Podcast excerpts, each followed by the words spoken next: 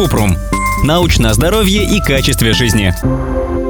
Можно ли заразиться коронавирусом через слизистые оболочки половых органов? Кратко. Нет, через слизистые половых органов коронавирус не передается. Однако во время секса риск заразиться им сохраняется, поскольку партнеры не соблюдают безопасное расстояние полтора метра и могут вдохнуть частицы аэрозоля с вирусом. Также коронавирус может передаваться через слюну при поцелуях.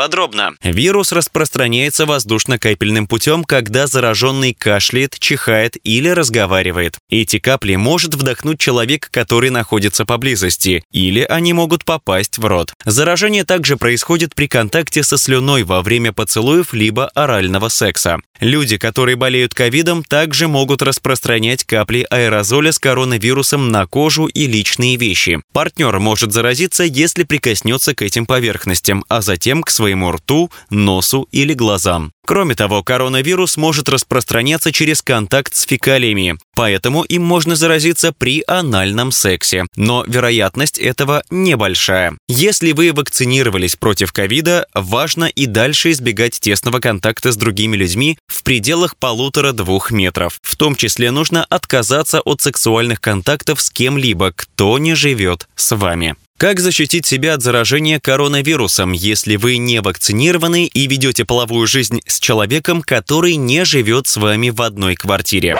Избегать сексуальных партнеров, у которых есть симптомы ковида. Иметь как можно меньше сексуальных партнеров. Меньше целоваться. Избегать занятий анальным сексом.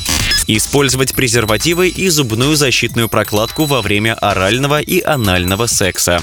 Мыть руки и принимать душ до и после секса.